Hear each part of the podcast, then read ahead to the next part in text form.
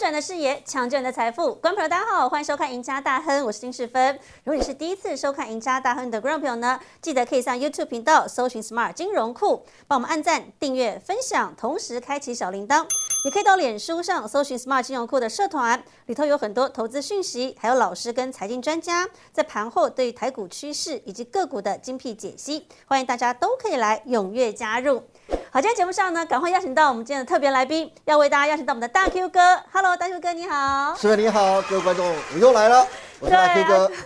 大 Q 哥又来了。大 Q 哥每次来的话题都非常的吸引人。今天要跟大家聊聊什么呢？对呃，因为我们跟大家说嘛，这礼拜是五二零行情。对那本来我们就预告了，五二零行情会谈的哦，你可以把握这波的反弹行没情错。反弹看什么？看电子，要看全指股。可是啊、这一档个股是大家兴趣最高的，而且很多人投在手上也有的。对，就是红海。嗯，但红海到底这一波股价它会不会弹呢？最近有红海公布业绩了，其实从去年到今年，大辉哥应该都知道，它的业绩真的非常的好。真的今年第一季再公布，又是三率三升，是可是为什么这个业绩创新高，股价却涨不动呢？对，我我觉得不是小股东，大辉哥，我们自己都要问，我自己都都想问。很想问，对对啊，对？海到底怎么了？对它最近最低还破跌破一百过，但是当然很快又站回去了。对，可是哦，你以它的业绩对比它降的股价，真的有点太弱了，对，不对？它去年的时候还能站上一百三十块钱以上，哎、嗯那业绩也不差。到底红海怎么了？对那红海其实它要转型，那到底转型成不成功？关键在于它的股价到底可以看到多少钱？嗯，小股民当然都希望啦，不只是要两百，还希望它看到三300对毕竟我们还有个阿托北当初是这样挺的哦。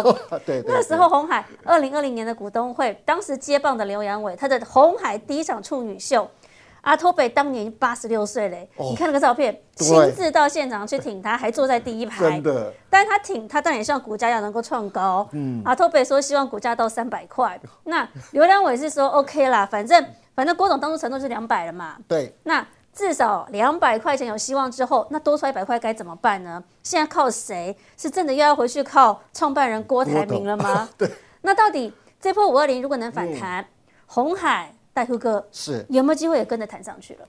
好。在讲红海之前呢、我就特别跟大家讲一个故事，好不好？嗯示范在二零，刚才你看的是二零二零年，对不对？对我们往前再推两年，二零一八年的时候，也同样是在红海的股东会，一个八十多岁的老伯伯啊，他就向郭台铭抱怨，向郭董抱怨了、所以这不是阿托贝哈，这不是阿托贝，特别讲，也是八十多同样都是八十多岁，但不是阿托贝，但是一另外一个老贝贝。嗯，那他他在二零一七年的时候，在二零一八年的前一年，他在用一百二十块钱买了红海一千张的股票，你看他多挺红海，对不对？买？的很高，很高，因为那120时候大家很多外资都喊最高了。对外都在喊着说啊，红海一定上看两百了，是超过两百了，所以他就很有信心，而且他觉得郭董这个人呢，一定可以信任的，所以他就买了红海一百二十块钱买了一千多张，嗯，可是半年不到，我们看右边的股价走势图，你看就从上面最高一百二十二点五，一直到一路往下跌到将近八十块，后来他就赔了四千多万。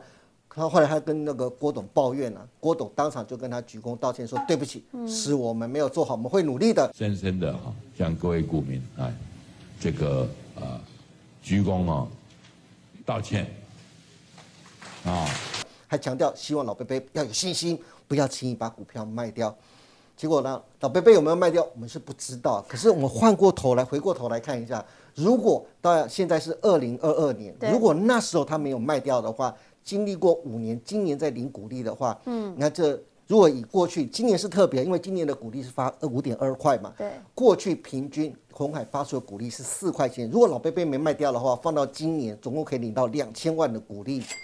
两千万怎么算出来呢？假如说我们一张的话，一张有一千股，配四块钱的股利就是四千块钱，对不对？嗯，四千块钱，然后因为老贝贝有一千张，所以算出来的话大概是四百万，一年。一年四百万。可是他因为他放了五年，到今年嘛，对，五年，嗯，所以他总共有两千万。所以其实你看看他哦你看他账面赔四千多，其实他两千万的股利他已经先赚一半回来。他已经先赚一半回来了。可是问题是，当初你看看他是一百二跌到就是八十块钱嘛，嗯所以他是赔了四千万。可是如果是一百二跌到一百的话，他其实赔了两千万。哦，所以打平了，因为现在股价差不多是一百所以块。现在股价差不多了嘛，所以其实他根本就没有赔到，对不对？所以你看看，如果红海如果当初从二零一八年一直到今年来，如果当初没卖掉的话，其实是没有赔钱的，对不对？这是一个例前提是你要。抱得住这个信心。对，要有抱住的信心，你要对红海要有信心。因此嗯啊，如果你真的买红海，真的现在能不能投资？我告诉你，如果有这个六个心法的话，任何的投资人，包括散户，你嗯不用去看外资，然后到底有没有卖，有没有买，这样子，你都可以获得超额的利润。哦为什么呢？举个例子来说，你看像今年大盘跌了两千多点，可是红海，你看看它，像刚才师范看到的，它几乎都守在一百元之上。大盘跌那么多，它都没有什么在跌的，所以它的其实支撑力是蛮强的。牛啊！牛，你可以说它牛啊，可是问题是呢，你看今年红海配了五点二块，对不对？它殖利率有将近有百分之五，银行定存一年不过才百分之一而已，就是比银行还多五倍的利息，对不对？那以去年来说，它去年的红海的净值有九十九块哦，嗯今年还配发五点二元的现金股利，配的也不错嗯配的也不错。那其实以股本来算的话，其实你看看，其实它的 EPS 它配了五点二块出去呢，其实它 EPS 就账面的净值了还有四点八块钱。你看今年继续留下四点八块钱，明年继续留下四点八块钱，后年再继续留下四点八块钱，以这样比例来看的话，其实它账面价值其实越来越高，它净值就会越来越高。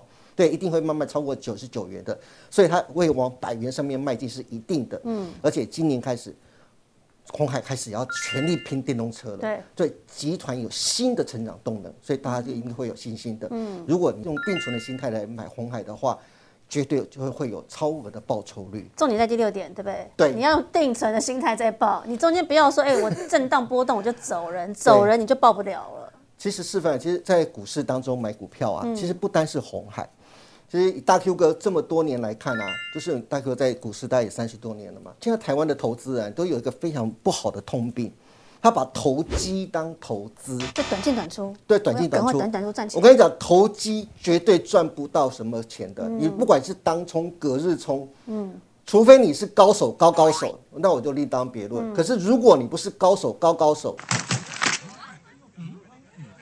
我们靠，还是个高手呢。我跟你讲，你做短线的绝对赚不到什么钱的。你换算过来看，绝对赚不到钱，一定都是你要去报长期的。所谓长期是什么？你觉得要一年以上，甚至到三年。你报一档股票，你才可能赚到它的超额报酬。嗯所以不单是红海，任何一档股票都是这样子的。对，但是我们回来看红海啊，就是刚才大辉哥跟大家讲了六大心法之外，对当然你要看它的本业到底它的赚钱获利能力到底如何。哎，当然是啊。对，可是红海现在很厉害。其实，呃，郭台铭在当初二零一二年的时候，他其实已经就讲过了，他们已经不是完全走手机代工了，他要跨出这个代工领域了。当初二零一二年，他那时候就喊说，他要切入八屏一网一云的市场，就是他的应用手机概念很广，他已经不止做手机了，平板电脑啦、笔记型电脑、电视啊，你想得到的 LED 发光二极体，医疗领域他都有想要把它串联起来，在云端做。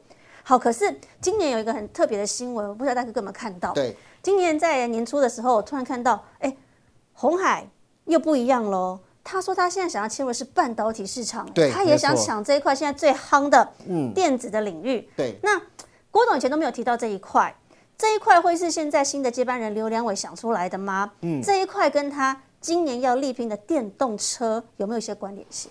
绝对有关系，而且我相信，也就是现在的接班人，现在的董事长刘阳伟可能跟嗯郭董建议的。但是郭董很早他就想到了，我们根据最了解红海的外资科克兰资本董事长的杨应超，大家看这张照片，他其实跟郭董算是蛮熟的。他十五年前就听就是郭台铭就讲过，他准备要进军半导体，哦，而且最后进军半导体之后，最后的开花结果呢，反而是在现任的董事长刘阳伟身上，是刘阳伟决定要发展电动车的，而且就是帮红海找到了未来的成长动力。杨应超说啊，他说十五年前的时候，不论是任何的记者，我相信那时候我跟四分刚好认识的时候，不是三十年前啊，几年前认识的时候，对不对？那时候我才跟四分聊，那时候四分还常跟我讲说啊，就是郭董的什么八平一云一网啊什么的，对想说不对？这是什么哇？新的新的名词，这个名词我还是从你那边听到的，嗯对不对？可是那时候郭董就说一定要做半导体，而且不管就是那时候记者，包括像四分那时候一定都常跟我提说，半导体分上下游啦、软硬体啊，对不对？对这么多郭董那时候都觉得不是这样分的。那个半导体一定要合起来，供应链一定要合起来，成为一条龙，你才有跟世界有竞争力。这样，所以你看杨文超就说，其实那时候郭总多有远见，而且十五年前他就偷偷已经开始做半导体了。等一下为什么怎么样偷偷做，他会跟你说哦。但是不管是群创那跨足先进的半导体的封装，或是耗时四年的夏普并购案，都跟半导体有关。所以你可以哦看出了郭董的远见。对、啊，如果讲到为什么讲到刚才提到夏普的并购案，对不对？夏普是面板大厂，对它怎么会跟半导体有关呢？对，其实大家都误会了。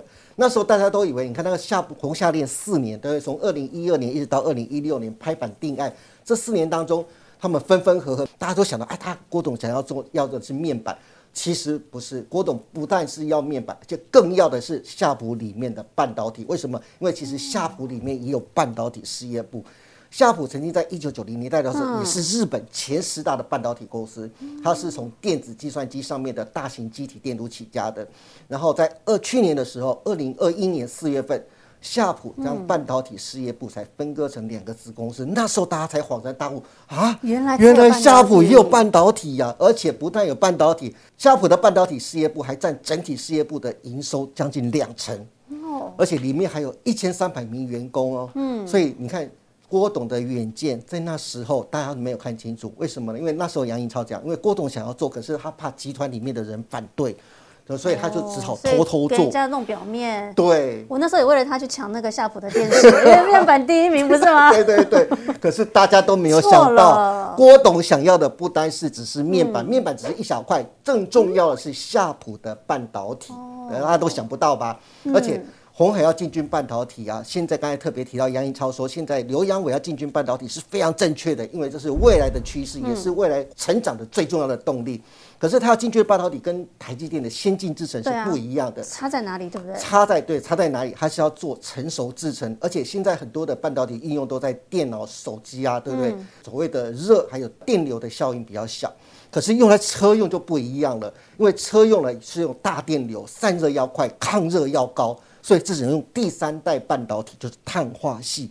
所以你可以看得出来，最近红海开始在征人了，他特别在征熟悉第三代半导体碳化系的人才，大幅在增才，就是为了接下来的电动车。所以这等于是跟刘阳伟的政策是呼应的了。对，所以我才相信说，当初进军半导体也多少跟刘阳伟有关系。哦，当时也其实看得到，郭董其实这条半导体的路他布局了十五年了，他从十五年到现在，我们终于认清原来 郭董他要做什么。那看起来他这个半导体一条龙的布局很妥当哦，现在好像什么都已经完善了。哎，我的这个厂的部分我也是投资都已经合作好了，嗯对。那我也想好我要做什么了，是。我的成品也出来了，对，锅碗瓢盆有了，瓦斯炉放上去也 OK 了，哎，可是东西没有煮出来，该怎么办呢？好像这个掌舵人现在缺了一下，嗯。到底他关键他内心的那个大厨掌厨人到底是谁，可以帮他完成这个布局？嗯，就是我们刚才说的，也就是刚才四分已经先透露，我想四分已经猜到是谁了，嗯，就是现任的董事长刘阳伟。就接班人嘛，对不对？对，当初为什么郭董会选择刘阳伟接班？他的名字是突然间窜上来，他其实一直不是对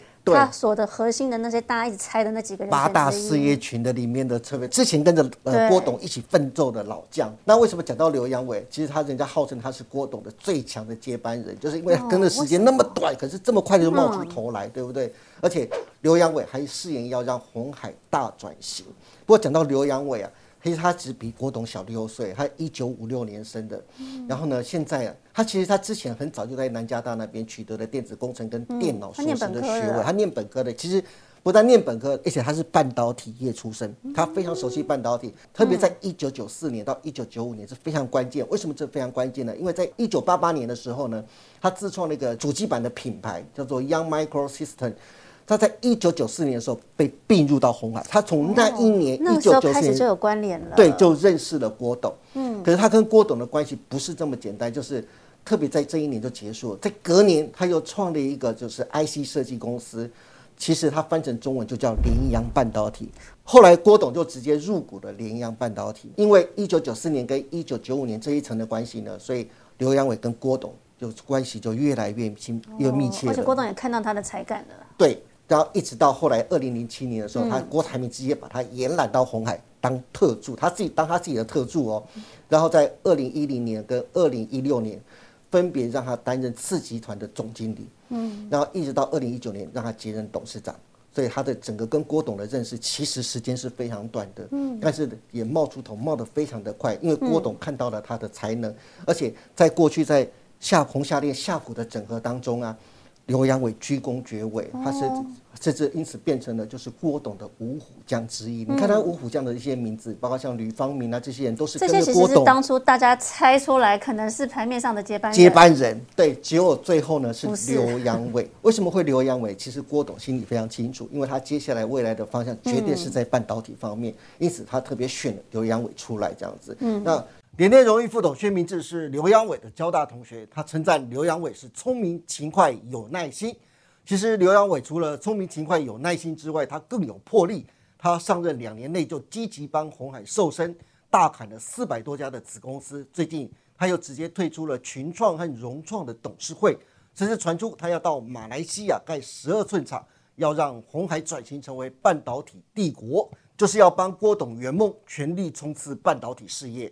然后呢，这个刘阳伟提出了叫做 Foxon 的三点零，简称叫三加三的一个未来的计划，嗯，就是三大核心技术跟三大未来未来产业。三大核心技术是什么？就是 AI、半导体、五 G 加六 G。你看，现在它积极积极推动的就是半导体，对就是三大核心之一之呃中间就非常重要的一个地方。另外三大未来产业就是电动车、数位健康跟机器人。呃，刘阳伟现在负自己负责的就主要在电动车跟机器人。数位健康，大家都知道，现在都是前董事长郭董郭董积极在推动的数位健康这样子。然后另外一个，红海到底有没有机会？红海绝对会有机会。为什么会有机会呢？只要有它现在有三个重要的目标。第一个是在二零二五年将集团的毛利率提升到百分之十。第二个是全球的纯电动车六千亿美元的一个市场规模当中，它要拿下百分之五的市占率。不要小看这百分之五，哎，三百亿美金呢，就要一兆将近一兆台币耶。还有第三个就是百分之四十电动车的零配件要由红海集团自己自制哦。如果这些都能达到的话，我相信未来的红海绝对可以复制当年郭董代工时代的一个荣景跟发展。OK，好，所以大辉哥今天帮大家讲述这样一个关键的故事。原来郭董这十五年来打的算盘，在今年大家慢慢看他的雏形了。好，可是刘阳伟现在接棒之后，他定出了三加三的策略了。这三加三该怎么执行呢？红海大转型下半场到底该怎么完成他这样的目标？是二零二五年该怎么推升到他想要的这些获利数字，甚至市占率？所以呢，明天呢，接下来我们要由资深分析师何文高老师带我们来看看红海。转型的下半场该怎么布局？那当然，大家如果对我们的节目有更多的兴趣，不要忘了每个礼拜一到每个礼拜四下午的五点半准时收看我们的赢家大亨。我们下次见，拜拜。拜拜。